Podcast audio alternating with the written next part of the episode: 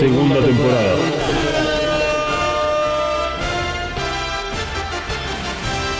The Reveal Series. Vuelando en pedazos, ya no aguanto esta pena. Tanto tiempo sin verte, es como una condena. Uno, dos, tres. es que yo le agarré el tiempo a Eva.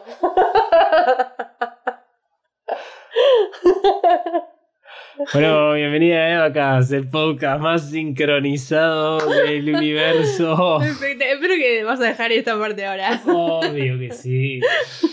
Obvio que sí. Ay, van a tener que volver para atrás si quieren entender todo lo que acaba de suceder.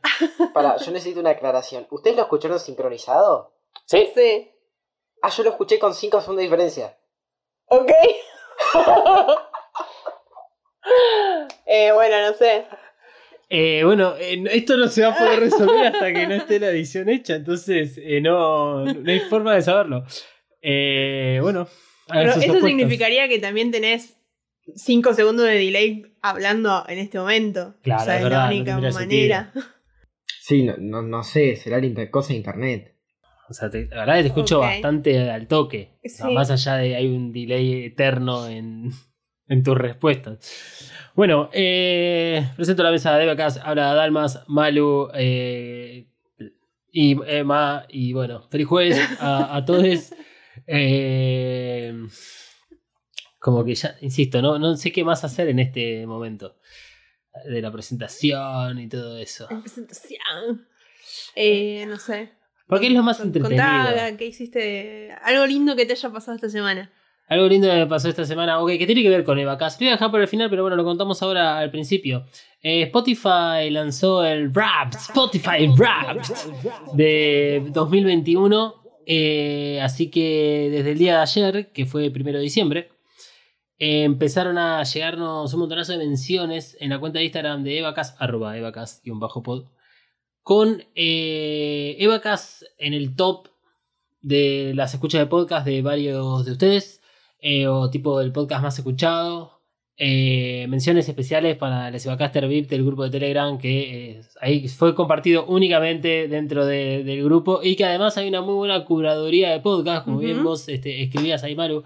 Y ya hago una acotación de todo esto que ahora por compartirnos esas historias hermosas y decirle a todo el mundo que ustedes escuchan Evacas y ayudar a, a que mucha gente nos descubran. Eh, también nos están dando información acerca de qué otros podcasts escuchan y qué otras cosas les interesan.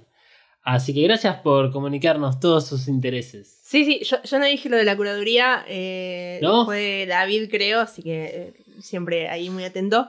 Eh, y sí, eso está bueno. Vi que muchos escuchan eh, leyendas legendarias, Sí, que yo soy muy fan, así que estoy muy contenta de bueno, compartir eso con, con nuestros queridos oyentes. sí, sí, este, avante leyendas. Pero yo sí voy a hacer un reclamo público, porque Por eso es que estaba haciendo toda esta introducción. en el grupo de VIP de Bacaster estamos todos en el número 2 en sus listas.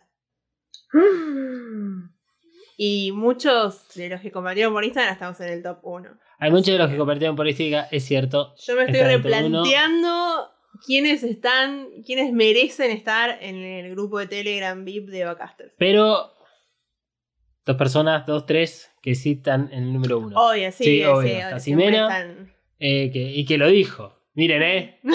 Acá, acá el Evacas. Eh, menos mal que no, no puedo hacer yo mi propio rap de, de Spotify porque no me funciona. Es así. Ah, ¿vos tampoco? A mí tampoco.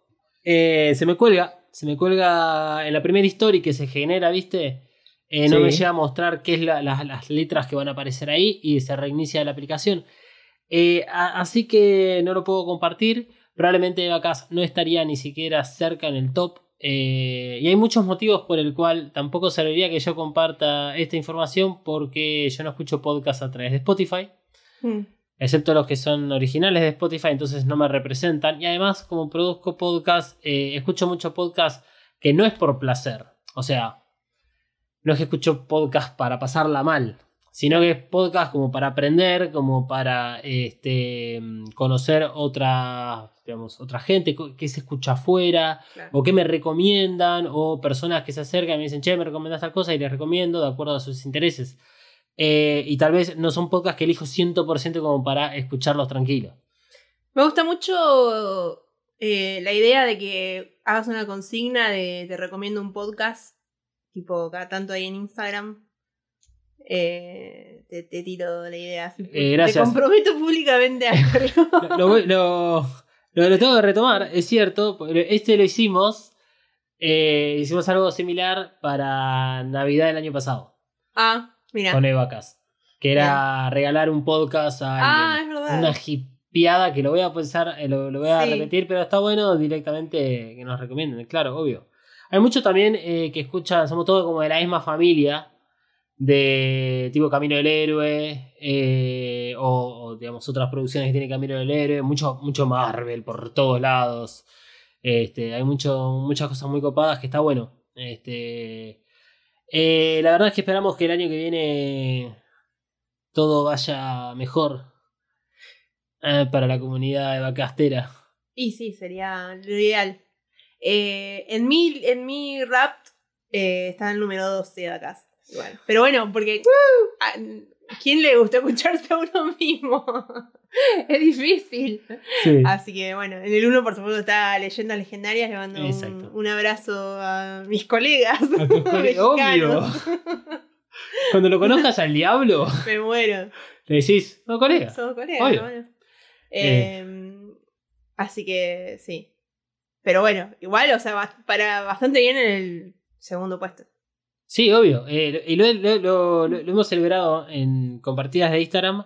Que, que incluso decíamos que qué alegría estar tipo por encima de leyendas legendarias. Eh, hoy, hoy alguien, nos, creo que era Juan, nos había compartido y dentro del top está el... Uy, se me fue el nombre del podcast. Es el de... Algo de la hora de la nostalgia, que es sobre el Lutier. Y, y está puesto número 4 y nosotros estamos número 2. Me parece que está mal. Eh, Esa gente hace cosas mucho mejores que nosotros realmente. Eh, y, y bueno, para hablar, este decía que vaya todo piola para les Casters eh, para el año que viene. eh, porque bueno, hubo gente que estaba diciendo, che, loco, ¿y dónde? Ya tengo Telegram. Digo, gente avanzadísima en la tecnología. Sí. Porque Manuel todavía no ni siquiera googleó que era Telegram.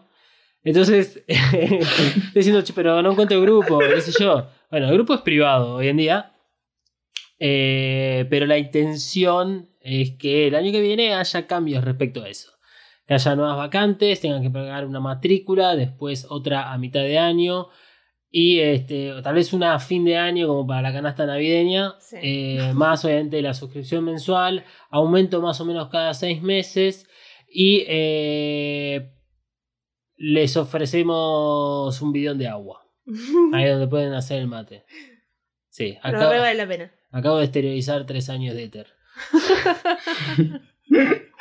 Pero cuando pusieron los bidones de agua para el mate, fuimos todos felices. Y claro. Y ahí dejaron de haber muchísimas quejas. muchísimas. Sí, Nos va. cobraban el agua caliente en un kiosco que era de la hermana Liberty. Dejate de joder. Te cambia la vida tener agua caliente accesible. La verdad que sí. La verdad, la verdad que sí, es, es privilegio. Bueno, gente, eh, hicimos muy larga la introducción y espero que mucha gente nos haya salteado por esto. Pero se perdieron todas las novedades, así que jódanse. ¿Qué tenemos para el episodio de hoy? La última parte del análisis de Evangelion 3.0 más 1.01 Thrice Upon a Time, que es la parte representativa, el flasheo. O sea, ¿qué nos representa la película? Ya sea a nivel personal, ¿sí? más allá de las opiniones, Mm. Porque se habla mucho de lo bien que me hizo esta película, lo bien que me dejó, el mensaje que me dejó. Se habla mucho sobre eso. ¿Dónde se habla? En los foros, para dejarlo claro, en internet, en lugares así. O sea, la, ma- mayor cantidad de reseñas, incluso las reseñas eh, oficiales que tuvo, por ejemplo, cuando le dan la del Times, qué sé yo, críticas, eh, Megacritic, Rotten Tomatoes y todas esas cosas, hablan de un mensaje positivo, hab- hablan de este, una película con un mensaje interesante. Entonces vamos a ver si efectivamente existe tal mensaje interesante o qué tanto tenemos que jugar y fabricar para lograr ese mensaje.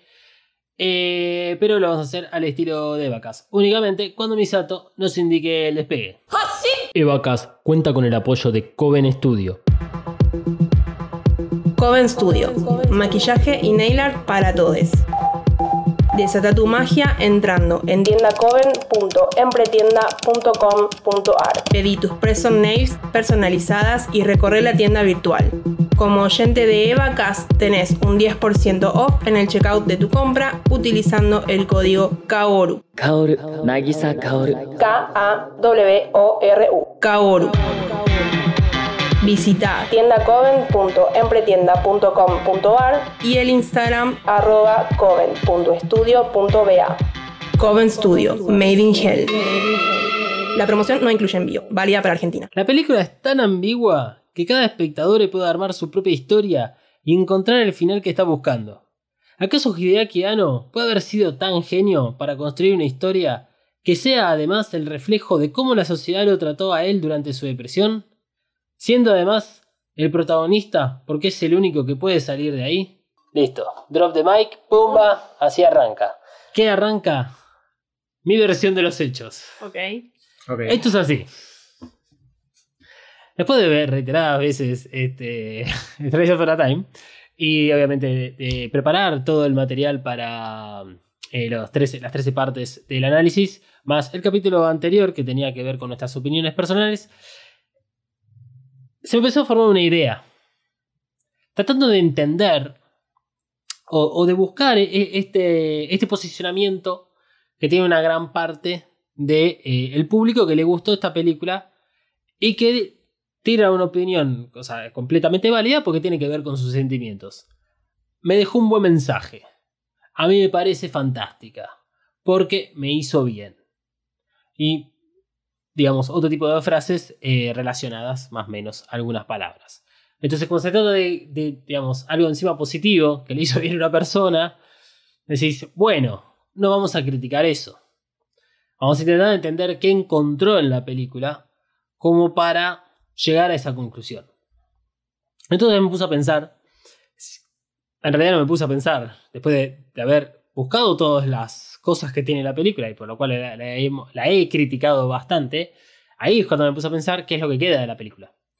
Y lo que queda de la película es esa sensación que Strides Upon a Time, más allá de la distancia que tiene con Eva 3.0, es una película diferente de la saga. Que si comparte ciertos como rasgos o parámetros, es porque, bueno, la productora decidió meterla dentro de, de la saga.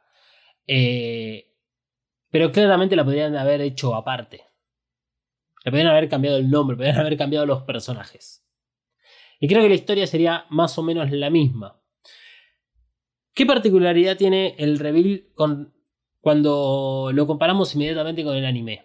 Que Shinji es el protagonista del reveal y no así el del anime. En el anime se puede decir que es el protagonista, tal vez es porque tiene más tiempo en pantalla, es porque, bueno, en definitiva, la complementación termina girando en torno a él. Pero la realidad es que cuando vos mirás la historia de Shinji, este, ves toda la historia del anime, quedan dos cosas claras. Que Shinji no es protagonista porque no está puesto en el papel de protagonista como el clásico héroe de una historia. Como la persona que tiene que trascender de cierta manera, conquistar absolutamente todos sus miedos, eh, trabas, superar y alcanzar la felicidad eterna.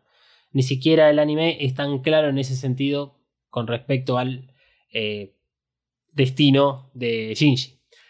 Eh, entonces, la otra parte es que Shinji es metido en todas esas situaciones que derivan después en ser el epicentro de la complementación. Tiene que ver con las manipulaciones de la madre, con el padre.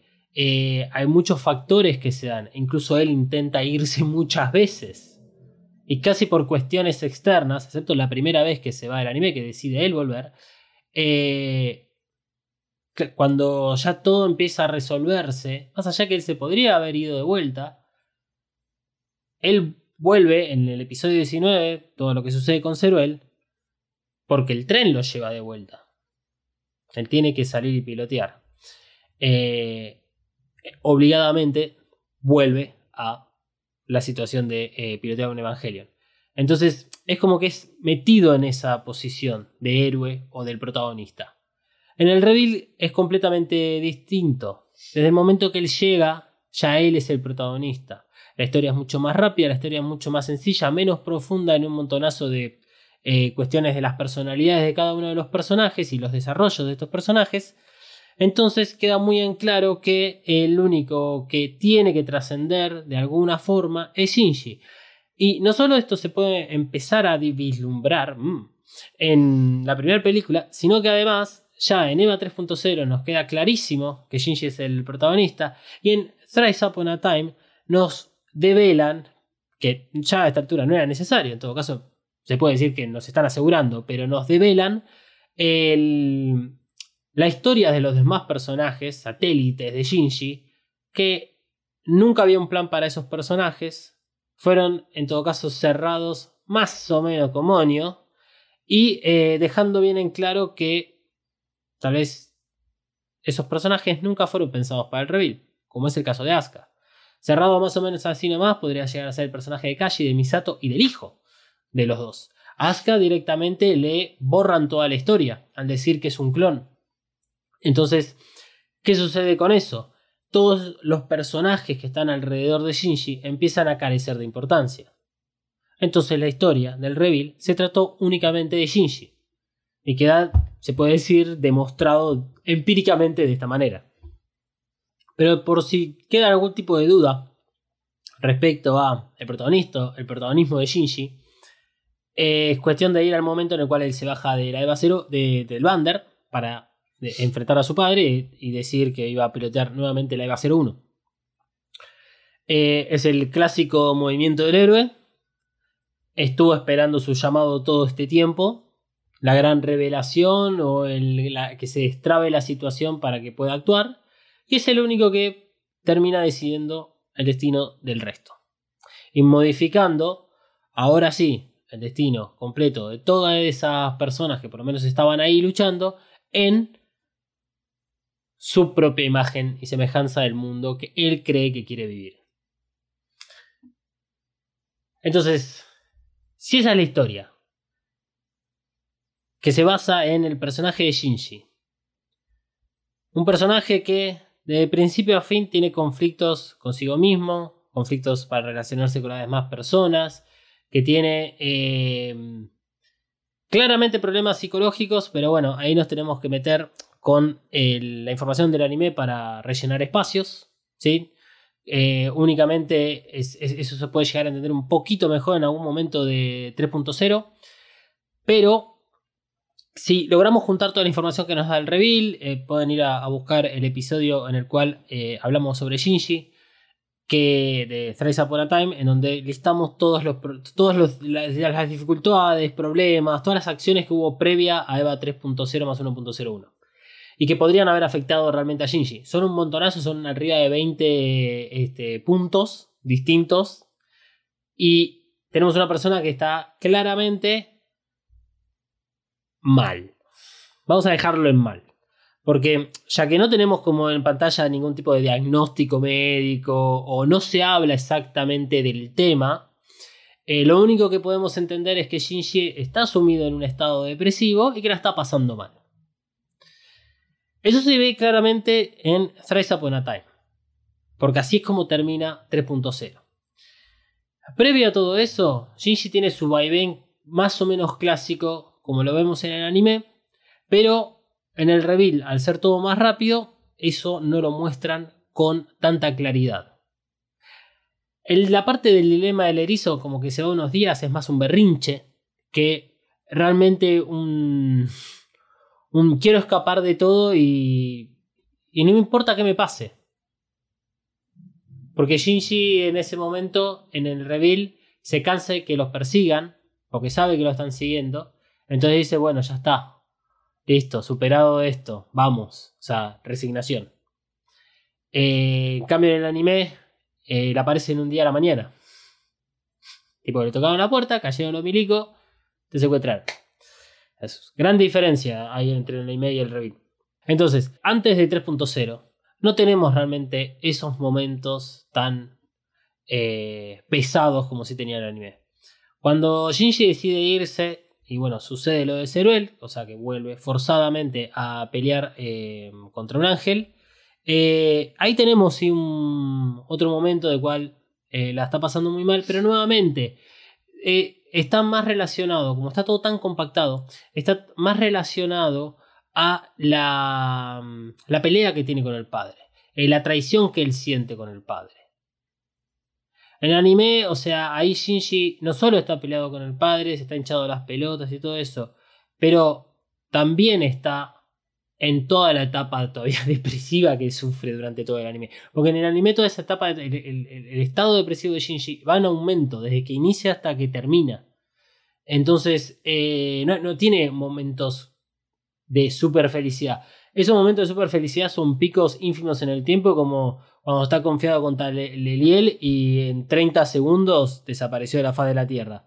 Es así de literal como recibe golpe tras golpe Shinji en anime. En el reveal eso no sucede. Entonces, el verdadero motivo que, que- que termina por llevar a Shinji a la depresión está en EVA 3.0. Ahí voy a dividir las aguas. EVA 1.1, EVA 2.22 es la misma historia que el anime, digamos, recorre exactamente lo mismo con sutiles diferencias y al final de este mm, 2.0 cambia la historia. No solo cambia la historia, EVA 3.0 está contada desde otro punto de vista y nos presentan además un salto de 15 años. Rarísimo, inesperado, genial. Y luego de 8 años tenemos la cuarta película. Y ya la cuarta película arranca con este Shinji depresivo. ¿A qué quiero llegar con todo esto? Y por qué me parecía bastante importante marcar esto de las etapas, las coincidencias que hay.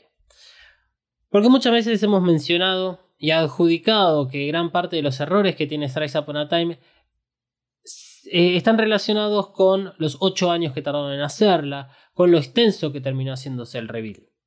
Y de cómo además se fueron cambiando claramente algunos aspectos, ya sea económicos como eh, culturales, o no sé si llamarlos culturales exactamente, pero a través de la visión de los creadores, cómo fueron transformando su visión de la realidad y de la sociedad en la cual se desenvuelven y viven. Por eso criticamos mucho el, eh, el fanservice de Trace Upon a Time, que es excesivo a comparación de las películas anteriores, que ya de por sí era bastante excesivo. Entonces, eh, tiene que haber una explicación detrás de todo eso. No digo que nos pongamos a jugar como Nicolas Cage en Treasure Island o algo así que se llama la película, donde el chabón no sé, se roba la declaración de independencia de los Estados Unidos Ah, y la usa de eh, escudo. Porque eso es lo Treasure. zarpado. Esa. Tesoro Nacional. Tesoro Nacional, ahí está. Eh, pero sabemos que Hideaki Anno, que escribió eh, básicamente toda la película, la última, bastante del reveal, y tenemos un documental que, digamos, apoya esto, esta información. eh, sabemos que Hideaki plasma sus, sus propias vivencias en sus producciones. Eh, Neon Genesis Evangelion surge porque se le acerca a un amigo para sacarlo de ahí de un toque del estado de depresión en el cual tenía. Y le dice, che, mira, acá tenés un espacio, una cabinita para animar y tenés eh, lo que quieras para hacer. El chabón fue y hizo Neon Genesis Evangelion como forma de eh, transpirar Exteriorizar. Gracias. Exteriorizar el estado depresivo por el cual estuvo cuatro años eh, pasándola como el reverendo Orto. Algo de eso hemos visto en, el documental de Hideaki Anno, pero para situarlos cronológicamente, cuando Hideaki Anno eh, la pega, ahí en el estudio Miyazaki, a él le ofrecen hacer eh, Nadia and the Secret of Blue Water, como una de sus primeras este, producciones eh, piolas, anime, piola, y no puede con la presión, y ahí entra en el primer periodo de depresivo de cuatro años. Eh, para que se haga una idea, Hideaki tendría más o menos 30 años, eh, es del 60, así que a los 90, si al 90 tenía 30 años, 31 años cuando empieza la depresión y 35 cuando arranca la producción de Evangelion. Cuando termina Evangelion, eh, no la pasa mal, eso sí se ve en el documental, donde vuelve a caer en esos ciclos repetitivos eh, súper autodestructivos de trabajar excesivas horas, eh, darlo todo por el todo, donde el trabajo es este, la ley y el cuerpo y la mente están completamente en segundo plano. Por lo tanto, al terminar Evangelion y encima con cómo termina Evangelion, con una crítica bastante contundente respecto al final, el chabón, bueno, más allá de sacar en Evangelion y tener su etapa como revolucionaria, post-punk y proto-punk, porque me encanta la palabra, eh, vuelve a tener, a ver, no un estado depresivo, pero vuelve a tener esa sensación que ocurrió a finales de Nadia que lo obligan, o sea, lo- se obliga a sí mismo en realidad, él entiende que tiene que alejarse de Evangelion. Lo ha, lo ha descrito muchas veces en donde él, Evangelion es algo que le genera más trastornos que placeres. Pero la cuestión es que llega el 2007 y publica que con la creación de Estudio Cara vas a- van a sacar cuatro películas. Evangelion 1.11 y Evangelion 2.22 salen inmediatamente, 2007-2008. Eh, dependiendo, eh, 2009 también figura 2.22 porque es ahí cuando sale el DVD. Se retrasó. Pero es más o menos, salen una atrás de la otra. Y tenían pensado la tercera sacarla casi inmediatamente, 2011. ¿Qué sucede en el medio? Porque, porque EVA 3.0 se retrasa de 2011 a 2013. Bueno, ahí, ahí sucede algo.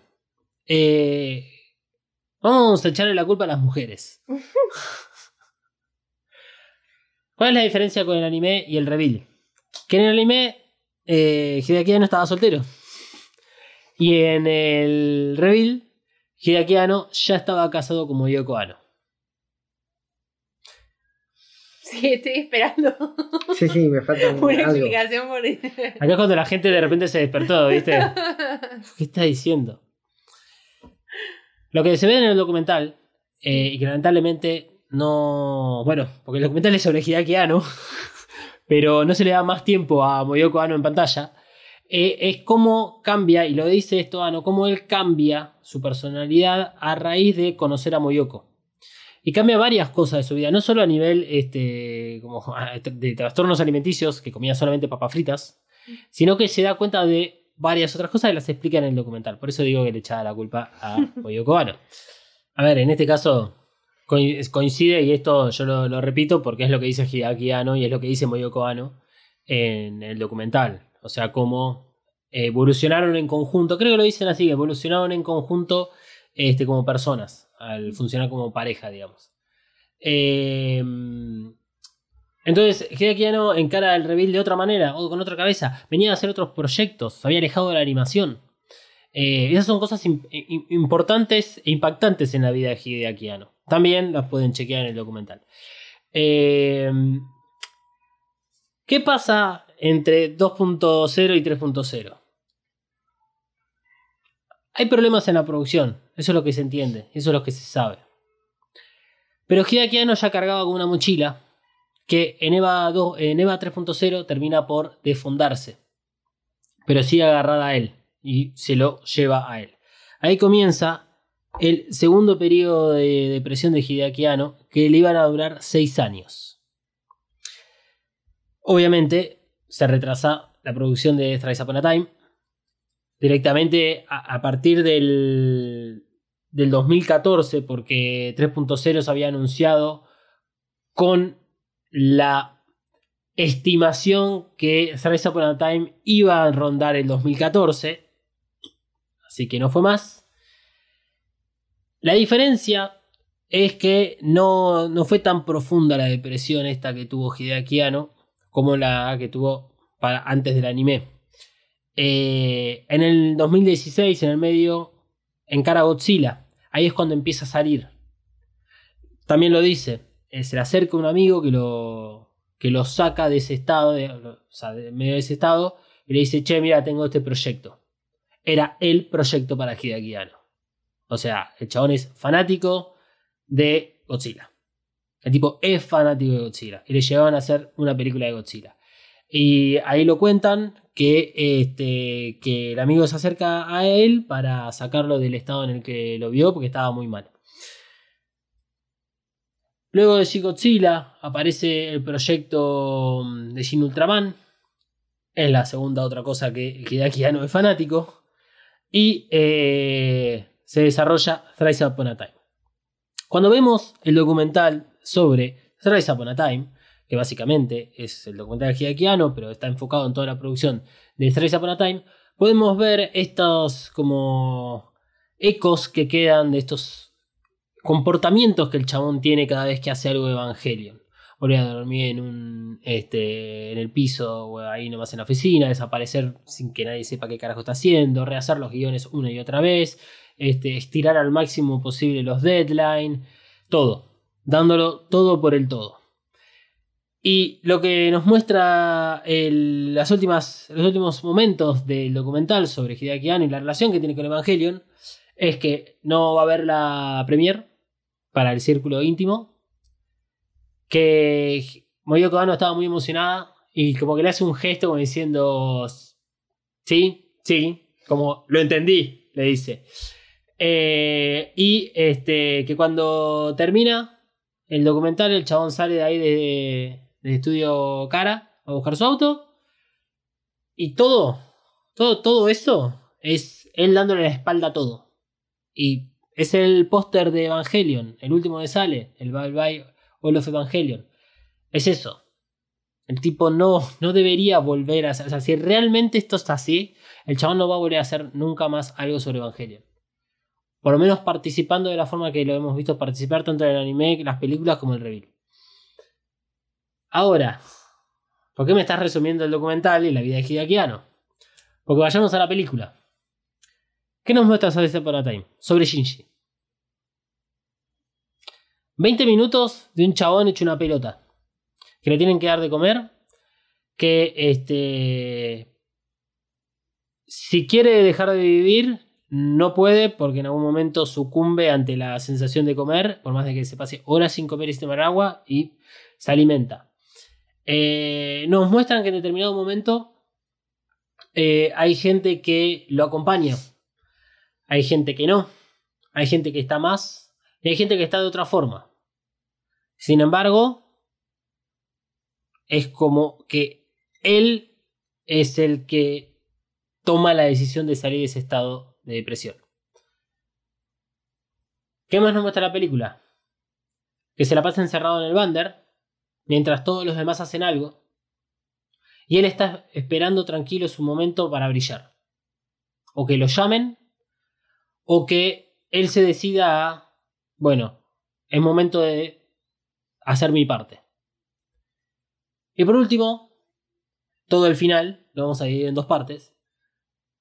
Lo que corresponde al anteuniverso y este, la relación con su padre. Eh, una cuenta pendiente en la historia de Ikari. Tal vez una cuenta pendiente en la historia de Hideaki Anno con su propio padre, del cual habla bastante en el documental. Y es una de las razones que lo ha llevado también por el camino que los ha llevado en toda su infancia. Y eh, la segunda parte es el final propiamente dicho, del cual no hemos hablado hasta ahora. Que se puede decir que es a partir del momento en el cual eh, empieza a sonar. Eh, ay, me olvidé de buscar el tema que, que suena cuando ya Shinji eh, toma la decisión de formar el nuevo mundo. El nuevo mundo se forma y está a punto de impalarse con la lanza. Aparece, este, se manifiesta Yui. Ahí lo, lo sacan a Shinji de lo que es la instrumentalización.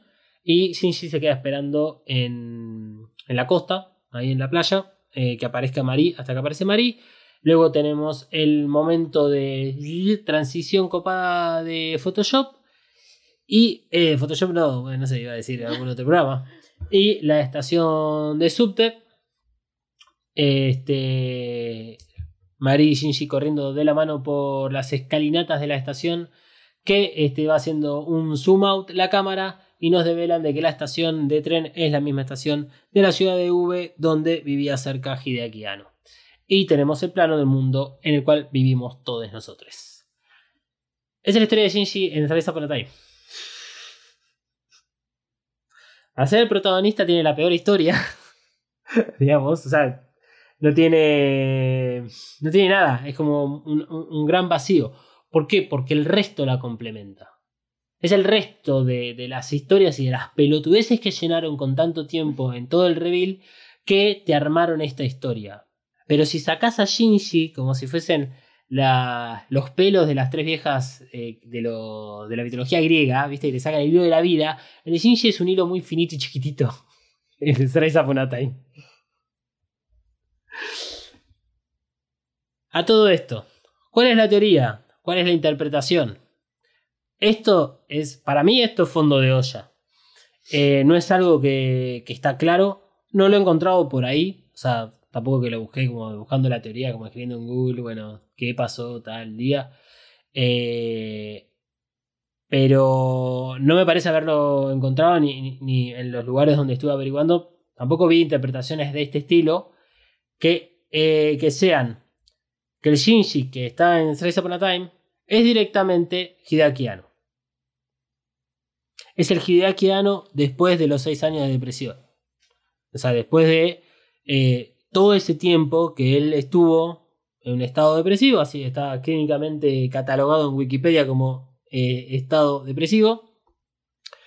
Eh, desde que termina 3.0 y se inicia la producción de Rise Upon a Time. Y para mí encuentro como una forma de intentar contar lo que le sucedió a él durante todos esos años y por qué no durante también los anteriores, porque digamos lo, lo- no, no es lo pasado pisado en estas cosas, vuelven a florecer muchas más. Porque antes hacía la, la- la- diferencia entre este, con y sin Moyoko Ano. Está en el documental también acerca de cómo Moyoko participó activamente en este, ayuda a Hideaki Anno acerca de estos estados depresivos.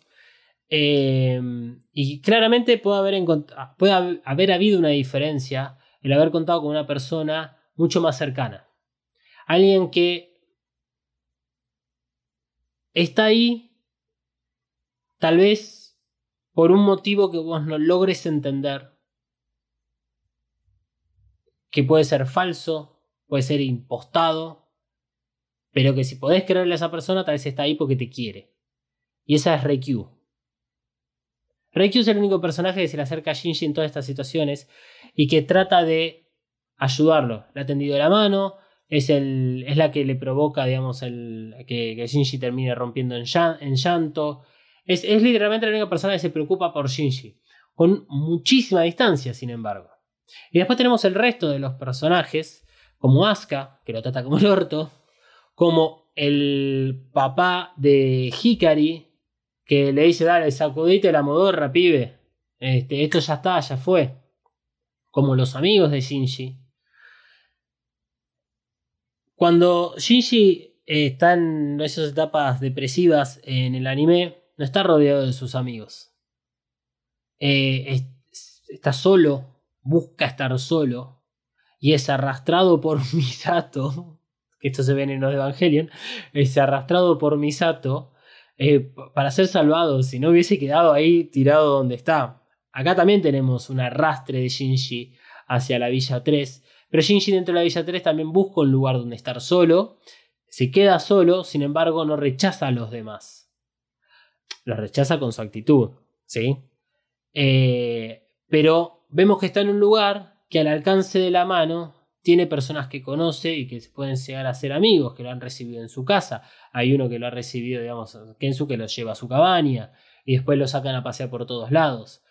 Y tal vez Hideaki Anno a los 30 años no tenía ese tipo de relación social que tiene ahora eh, digamos, en el 2000, supongamos 2000, vamos a decir, eh, 2013, 2000, son 6 años, 2018, más o menos, cuando arranca este, Sabes por la Time, la producción, 2018, 2019.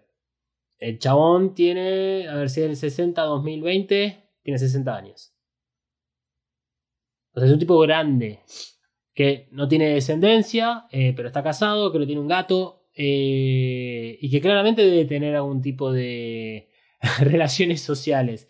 De gente, como está en la Villa 3, que no tienen ningún problema, que vive en ese mundo fantasioso, porque puede ser además una hermosa recreación de la burbuja en la cual se encuentra Shinji. El domo de la Villa 3 es una burbuja, en definitiva. Y Shinji, o sea, puede ser una representación del mundo en el cual está viviendo Shinji en ese momento. Un mundo en el cual todo se ve hermoso, todo es vida, todo florece, pero él la está pasando como el orto. Y los demás están re piola. Puede ser que estén sufriendo, sí, pero no se nota. Y tal vez están sufriendo porque no tienen las mismas comodidades que usaban tener. ¿Usaban tener? Solían. Solían tener, sí. Que se me cruzó la- used to. Eh, o sea, las mismas comodidades con las que eh, eh, esta- estaban. No puedo volver a repetir. Solían. Solían, te- eh, solían tener. eh, pero igual están bien.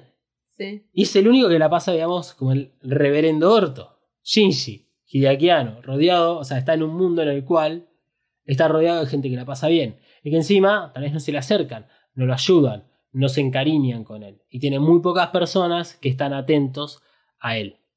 Cuando, cuando Shinji este, bueno, rompe llanto y se puede decir que supera la, la, la depresión, ahí tengo un problema porque bueno, si Moyoko Ano puede llegar a representar a esta figura de Rei Q, bueno, le, le explota la cabeza, así que tal vez podemos llegar a decir que este, ya Shinji no necesitaba, o sea, Hideaki Anno no necesitaba de Moyoko Ano para ciertas cosas. Eh, pero aunque sea, me gusta pensar, más allá del final que tiene Reikyu, que eh, el, que toma como un poco la decisión y el romper el llanto y todo eso es Shinji. Es como que hay un mensaje, eso sí, hay un mensaje que lo, lo- lo he este, puesto como positivo, de que el único que puede hacer las cosas por Shinji es Shinji. Y si realmente podemos meter a Hideaki Anno dentro del cuerpo de Shinji, está bien, es, es comprensible de que sea él la única persona que pueda tomar la decisión de, con la ayuda de todas las demás personas, bueno, dar ese paso adelante. Este, y poder dejar todo atrás o salir. Hideaki Anno, anda al, al psicólogo, por favor. Y nos ahorras no sabes cuántos episodios del podcast. Eh, este, re- retomando, eh, cuando, cuando Shinji va al Bander y todo ese momento de transición que no sirve absolutamente para nada, también puede ser interpretado bajo esta misma lógica. O sea, es que aquí no está, bueno, o en un periodo de transición, o sea, digamos, te asumí que tengo un problema, rompo en llanto, eh, y acepto ir hasta cambiar de lugar. Dejo la burbuja en la que estaba, me voy a meter en otra burbuja, que es el Bander. Eh, y bueno, está con diferente gente, lo cual es curioso. Si, si queremos seguir por esta línea de como algo que hubiese pasado en la vida de Hideaki no, tal vez, bueno, va con otro tipo de gente, va a estar relacionándose con otra gente. O se está preparando para algo. Tal vez volvió al trabajo, volvió a estudiar cara y se está preparando para meterse en la producción de Starlight Upon a Time. Eh, y como no sucede nada arriba del Bander, básicamente Hideaki no está esperando algo. O él actuar o que lo llamen. Puede ser una casualidad que tenga que ver con Godzilla en esta cuestión de esperar la llamada. Puede ser, qué sé yo, o sea, juguemos con esto. Pero no importa, la cuestión es que en algún momento Hideaki Anno o Shinji van a ser el protagonista y sucede lo del antiuniverso. Y ahí el, el- conflicto, claramente, de la película es la relación entre Ikari con, con Shinji. Y, y finalmente tenemos un, un panorama de, de Ikari que no teníamos, que no habíamos tenido nunca, y que eh, puede estar relacionado con el padre Hideaki Anno. Hideaki Anno, si bien habla muy poco en el documental sobre su padre y se sabe muy poco de la infancia, solamente que fue traumática, el padre sufre un accidente de trabajo en el cual le tienen amputar una pierna y eh, básicamente, eh, Hideaki Anno manifiesta que el padre culpaba a todo el mundo por, eh, digamos, que él no, no tenga la, más este, su pierna. Eh, crecer así debe haber sido muy duro, más en una sociedad de posguerra. No es joda, o sea, este, en el 45 lo bombardearon dos veces, eh, así que a 15 años después nacía Hideaki Anno. No pasó mucho tiempo realmente. Eh, y para que tengan una idea, el padre de Hideaki Anno cortaba troncos de árboles grandes y con una de esas sierras que van de lado a lado son las que le, le cortan la pierna. Tanto que se la tienen que amputar. Ouch. O sea, para que para vean el, el- vean el nivel de civilización que había en esa época. Si en este momento no tienen psicólogos, imagínense en los años 60 de Japón. Claro. Entonces, no la pasó bien, usó siempre la animación Hideaki Anno para exteriorizar y canalizar todas estas cosas que él sentía. Eh, no, no me llama para nada la atención, siguiendo esta lógica, que el mayor conflicto y el enemigo total y el antagonista de toda la historia no solo sea Shinji, sí mismo, que hay un momento de su propia introspección, sino también el padre. Y que sea en este momento. Un momento en el cual, bueno, a ver, Hideaki Anno si quiere puede ser padre. Claramente eligió no serlo a sus 60 años. Y no es, es diferente pensar eh, la relación con tu padre a los 30 y a los 60. Cambia muchísimo. Eh, no digo cuál es el resultado de, de esos cambios porque los desconozco. Solamente digo que es razonable pensar que una persona tenga diferentes interpretaciones de su relación con su padre a los 30 y a los 60. Eh, la cuestión es que el mensaje que da con respecto a, a Ikari es que lo perdona, que lo logra entender, que lo deja ir para que cumpla su cometido. Y tal vez Hideaki Anno ya está. Está queriendo decir, no solo destruya todos los evangelios literalmente, también dejo esta carga pesada que siempre tuve con respecto a mi infancia. No es casualidad que Shinji siga teniendo la mentalidad de 15 años y este, el cuerpo de un nene de 15 años. Sin embargo, no queda claro en qué edad es que ocurre el accidente del padre. O sea, no, no dicen a qué edad de Hideaki Anno ocurre eso. Eh, bueno, él podría tener 10 años cuando ocurrió. Y puede andar en toda la etapa, digamos, de Shinji. Entonces, eh, es como un granito más dentro de esta teoría falopa de que es la historia, es la, es la historia de Hideaki Anno soltando un montonazo de cosas, tal vez revividas durante un periodo de depresión de 6 años. Y finalmente tenemos el final, donde no solo tenemos a Moyoko Ano con su gato cayendo, este, luego de ser este, transformada nuevamente de Eva Infinito a ser humano, sino que además eh, han declarado oficialmente de Studio Cara que este, sí, María está basado en, este, en Moyoko. Entonces, si vamos al personaje de Marie y la interacción que empieza a tener a partir del Bander, Marie le dice, che, está yendo por el lugar correcto con esto, ¿eh? Y termina siendo una guía para llegar al mundo real. Entonces tenemos una película que nos plantea que Shinji está en una burbuja, dentro de una burbuja mucho más grande, que antes de, eh, digamos, de quedarse en esa burbuja más grande, que es el planeta Tierra, vayamos a una burbuja afuera del planeta Tierra, que es el Bander, y este, volvemos a entrar. Y cambiemos las cosas, hagamos las cosas diferentes. A partir del momento que está en el Bander y que decide entrar, es guiada por Marie. Shinji es guiado por Marie desde lo literal que acabo de decir de su conversación, que no tiene sentido en la película, pero que tiene únicamente sentido creyendo en esto, como eh, el hecho de llevarlo al antiuniverso, a conectárselo, a conectar con su padre, eh, a facilitarle las herramientas para este, triunfar y darle la garantía de que siempre va a estar ahí, no importa cuánto tiempo se demore, buscándolo a Shinji. Cuando Shinji está esperando la. Bueno, que sí, ahí en la costa, que venga Mari, eh, todo se empieza como a decolorar y empezamos a tener esa transición que hace un, digamos, un paralelismo a lo visto en Enos Evangelion, eh, con esto de los bocetos, mismo con los episodios 25 y 26, eh, y todo se empieza a transformar y todo vuelve a tener color a partir de que llega Mari. Y saltamos a la escena del mundo real, que es este, la estación V, donde Marie se acerca detrás. Ahí notamos que ambos personajes ya no tienen la edad del reveal. María está. Ambos dos están vestidos de forma distinta. Gigi sigue teniendo cara de pendejo. A Marie no le. Ese es el efecto reveal. El efecto reveal es cada, cada vez que podamos vamos a hacer más peras a la gente, más finitas. Con eso vamos a demostrar la edad. a Marí le pintan las uñas, y eso se nota claramente, tiene un par de pulseras. Dejó el traje de colegio. Shinji reconoce quién es Marí.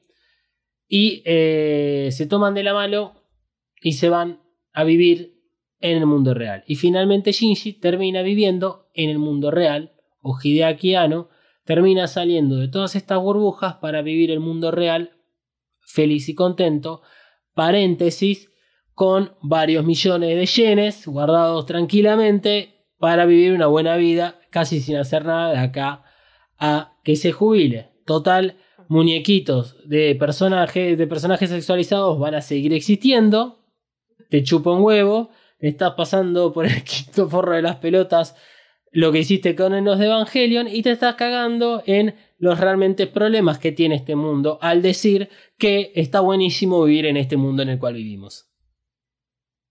Y por eso es un sabor amargo. Mm. Pero hay que creer, para mí es una hermosa historia. Sí. Casi me largo a llorar. El problema es que, o sea, es un fondo de olla que tenés que juntar. Y que está buenísimo si tiene este, este, este mensaje. Me encantaría que la información esté un poquito más masticada porque el mensaje podría llegar a, a estar bueno, ¿sí? Claro. Pero sacarle todo el, todo el resto de la película. Cambia la película, hace otra película, hermano. Sí, es básicamente decir, bueno, vibra alto y, y va a estar todo bien. Inserte Iván Nadal. Sí, es, es un mensaje eh, amarillista, se diría. No sé. A ver, decí lo que tengas que decir. Amarillista desde el punto de vista de, bueno, el protagonista es feliz, eh, tiene no, novia, no sé, vamos a poner el ejemplo, tiene novia, está contento, tiene plata, obviamente, entonces es feliz el chabón. A eso decía con, con que es relativamente Es- amarillista. Sí, es- a mí me gusta decirle el final Disney. Porque literalmente lo, lo que te dan es, es, es, es esa cucharada. Es. El final, de, el final Disney, si vamos. Si hay alguien que no está entendiendo la analogía y no está de más eh, aclararlo. Pero bueno, vamos a tratar de, vamos a tratar de globalizarlo. Es como cuando necesitas algo dulce, vas a la heladera y le das una cucharada de dulce de leche. Te olvidas de las consecuencias que tiene eso. De que vas a darle más cucharadas de dulce de leche y que además te vas a quedar sin dulce de leche para hacerlo después de un rato. Pero Sí. el dulce de leche empalaga. En algún Eh, no querés mirá, no sé, dulce de eh. leche. Ah, ah, traté de hacerlo lo más globalizado posible. Si no, no conocen o el dulce leche les empalaga, cámbienlo por aquellas cosas que siempre se dan un gustito, pero igual no pueden parar de comer. O sea, la droguita. El final Disney tiene un poco de eso. ¿Por qué? Porque no tiene consecuencias. ¿Qué vemos de Shinji y qué nos queda de Shinji y Mari? Que son re felices para siempre. Ahora, vos te preguntaste que Shinji vivió toda su vida en un mundo posapocalíptico que lo único que hizo fue aprender sobre cómo pilotear evangelios que él mismo decidió que no haya más dentro de este planeta, por lo tanto el chabón no tiene ningún tipo de conocimiento absoluto para ser una persona productiva dentro del planeta Tierra. ¿Te pusiste a pensar dónde va a vivir? ¿De qué va a trabajar? O sea, ¿cuáles, ¿cuáles son los siguientes pasos de Shinji después de salir corriendo de la estación de V? Ese es el tema con los finales Disney. Por ahí está corriendo porque lo están buscando porque no pagó el boleto.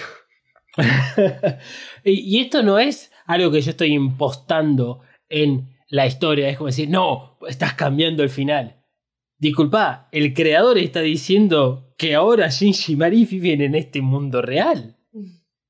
Y cuando vos ves cualquier película, el, diablo viste a la moda, Sí. están en New York, el, el clima es real, las temporadas que representan, los comportamientos, siempre exagerados, sí, pero vos ves que tenés una persona que, como es este Meryl Streep, que es la mi- típica millonaria, es la típica millonaria. Y este, la pobrecita laburadora que se va haciendo de abajo y la, tiene que vivir en ese mugroso piso con el horrible novio que tiene. Y vos te comes de que hay personas que ah, trabajen de esa forma y ese tipo de cosas. ¿Cómo va a vivir Shinji en este mundo? Es, es- es fácil hacer este el puente, porque está ahí, vos me lo dejaste. No te estoy impostando y queriendo cambiarte el final. Entonces, está todo bien con la película. Está todo bien con todos los mensajes que le podamos encontrar. Pero, insisto, ¿será Hideaki Anno un genio que pueda hacer una obra tan abstracta, a la vez tan clara y contentar a todo el mundo?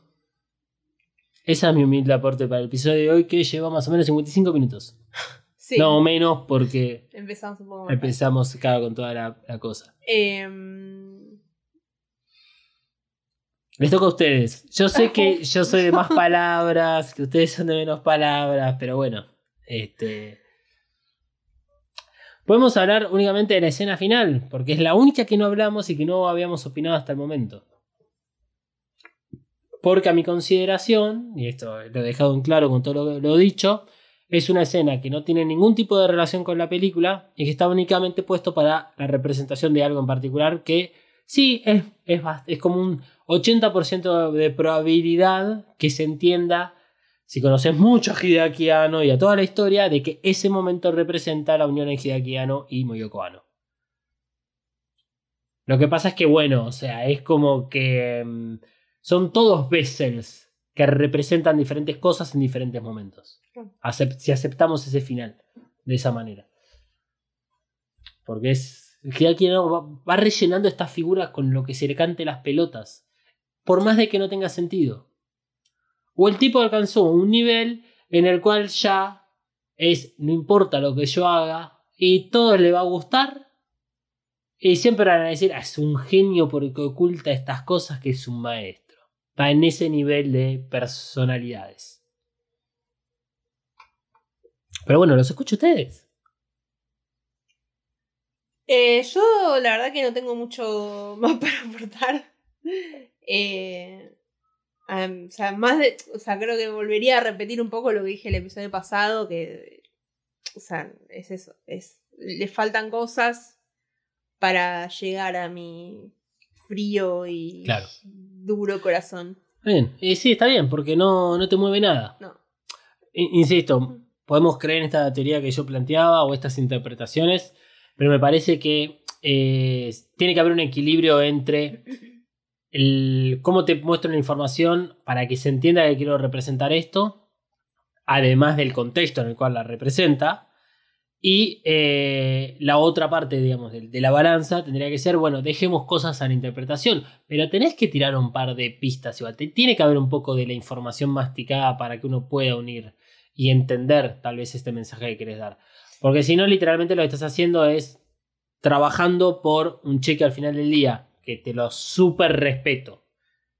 Obviamente, o sea, si ya lo diste tu alma a un proyecto y te salió bien, y sí, es lógico que le quieras, que lo quieras explotar y que según tu propia percepción lo mejoraste.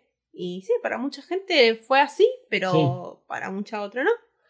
Por, por eso, en, en todo caso, ahí puedo llegar a destacar un poco más eh, la. Vamos a decir, la neutralidad que tiene Hideaki Anno en todo esto. en. ¿Cómo decir? ¿Sabes qué? Bueno, mis ideales me lo puedo pasar por ya saben dónde. Trabajo para este, la guita.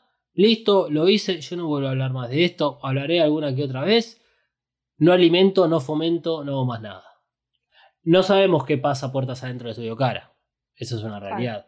Eh, pero el chabón es el director, entonces. Y vos tenés la licencia de los muñequitos. Sabés, o sea, googleás dos segundos qué hace la gente con tu muñequito y te vas a agarrar un paro cardíaco, hermano.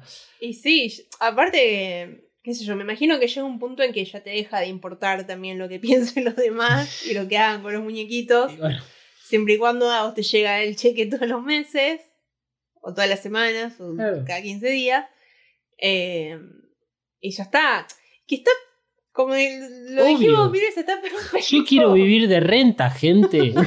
Yo no quiero O trabajar. sea, realmente re- lo re haría. O sea, qué sé yo. Sí quiero trabajar Eh, pero quiero, o sea, ese nivel, de llegar a un punto en que mi obra Exacto. sea lo que me va a mantener el resto de mi vida y no me tengo que preocupar Claro. nunca más por nada.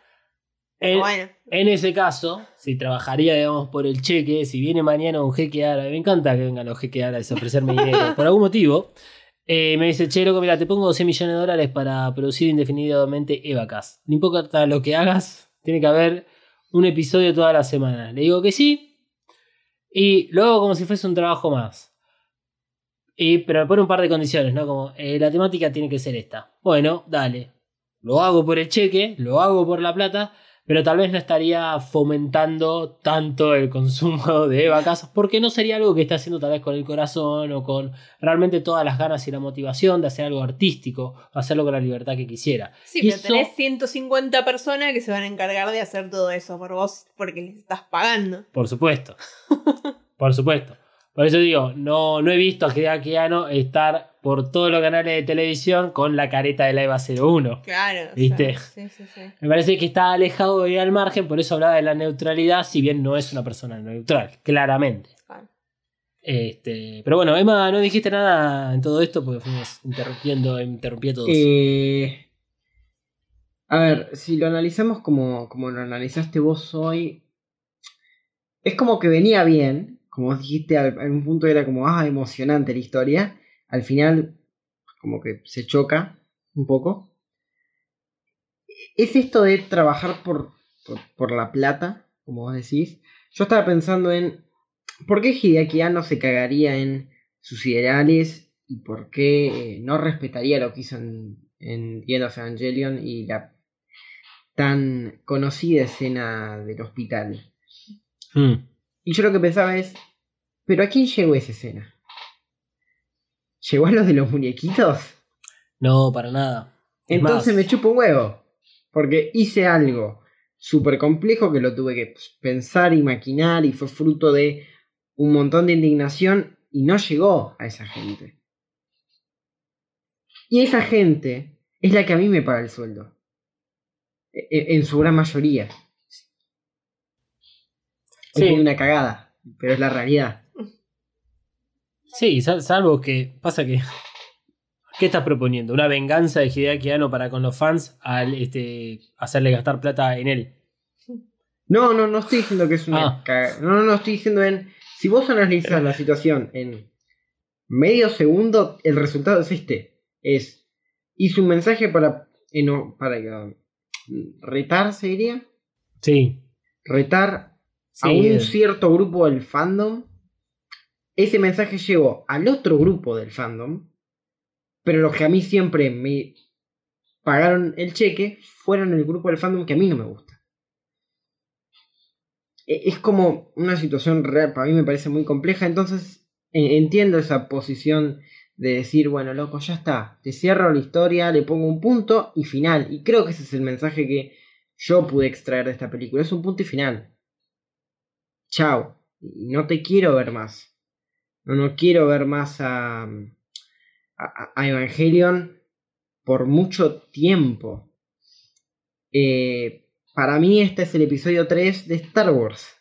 Y siempre vuelvo para ese mismo lado. Porque fu- fue el punto final de, de George Lucas.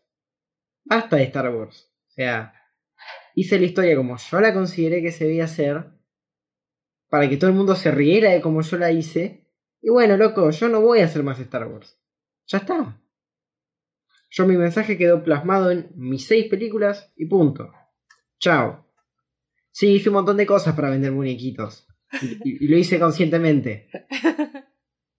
Pero ya está, no lo pienso hacer más. ¿Ustedes quieren más Star Wars? Arréglense con Disney.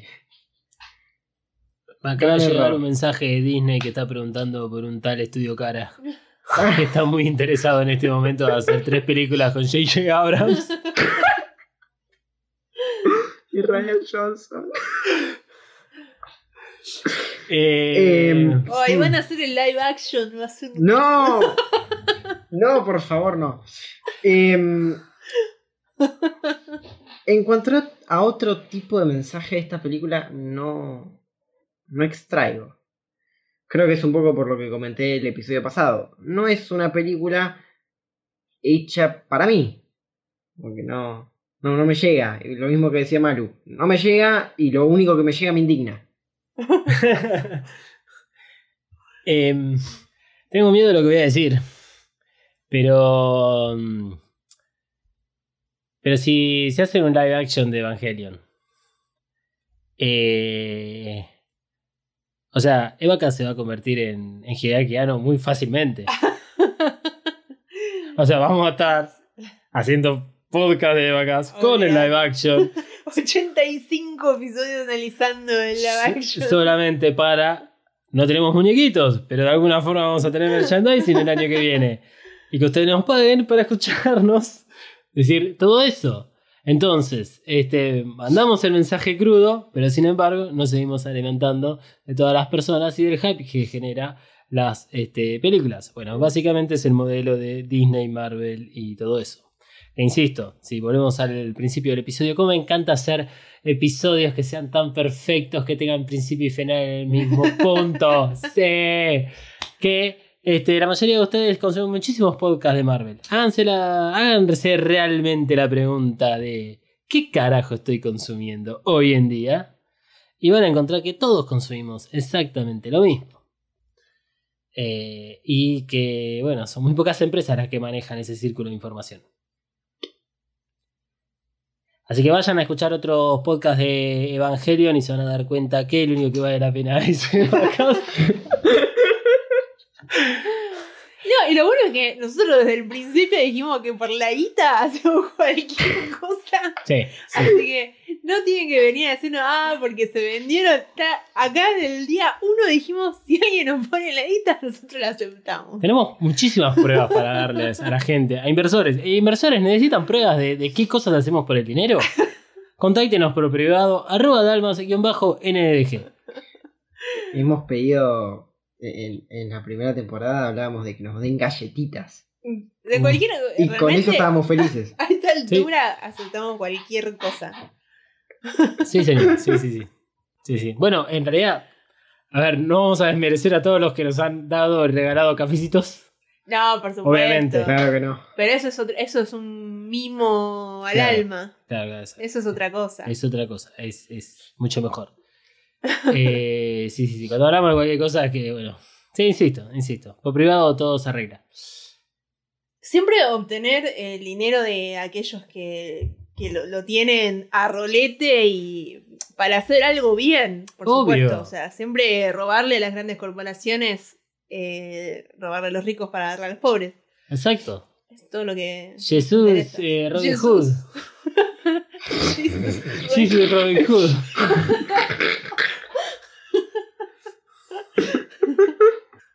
fin de año. Quedan eh, cuatro episodios, cinco episodios más de, de vacas. Esto es lo que hay. ¿Cómo cinco? Sí, sí, ya están. Sí, ya estamos. Uno, Fin de dos, año. tres, cuatro, cinco, sí. Ah, sí. Uf. Quedan cinco. ¿Con eh, este? con este quedan cuatro más para Ah, ok. Uf. Pero es todo muy meta. Es todo muy meta. Entonces, En realidad van a ser 14 episodios más. El análisis de nosotros analizando eh, vacas. Hablamos encima de nuestras propias grabaciones Sí. para hacerlo más confuso todavía. Dame una semana y te lo hago. Bueno, sus redes sociales y nos vamos. Eh, bueno, van a encontrar en mariana.flores.coven y coven.estudio.ba. A mí me pueden encontrar como arroba castregi399 en Instagram y en Twitter. Y nada más. Y Evacasters, persona de, pe- personas, seres humanos, alienígenas, eh, como sea que te identifiques, estén atentos a arroba evacast-pod. Porque a partir del momento que este episodio es publicado, o sea, ahora, O sea, no, hace 55 minutos. O más tiempo, dependiendo a qué momento lo escuchaste, eh, van a empezar a circular por las redes sociales eh, panfletos, misivas, mails también, montonazo de información que va a ser armada en los próximos días acerca de el Eva Casa la Carta. Porque como dijimos, Eva Casa la Carta va a ser comunicado para las redes sociales y en las redes sociales. Así que estén atentes. Arroba bajo pod tanto en Twitter como en Instagram. Y acá, probablemente, gane la gente de Twitter. Ok. Será hasta la semana que viene. El podcast no termina acá. Seguí a Evacast, En Instagram y Twitter. arroba Evacast-pod. Evacast cuenta con el apoyo de Coven Studio. Coven Studio. Maquillaje y nail art para todos. Desata tu magia entrando en tiendacoven.empretienda.com.ar. Pedí tus Present Nails personalizadas y recorre la tienda virtual.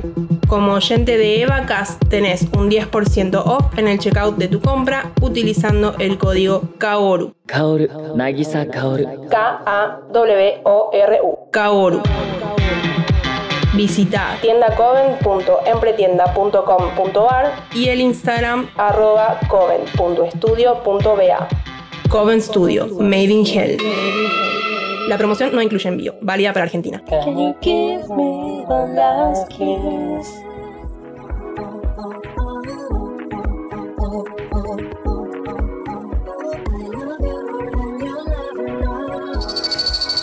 Es un producto fabricado 100% en los headquarters de Mothercaster Media ubicados en Saavedra 3. Si querés tener tu propio podcast o ya tenés uno, descubrí mothercastermedia.com. Elegí el servicio que mejor se adapta a tus necesidades y objetivos. Producción, mentoría, cursos, edición y más. Busca arroba Mothercaster en tu red social favorita y no te quedes afuera. Mothercaster Media. Transforma tus ideas en podcast.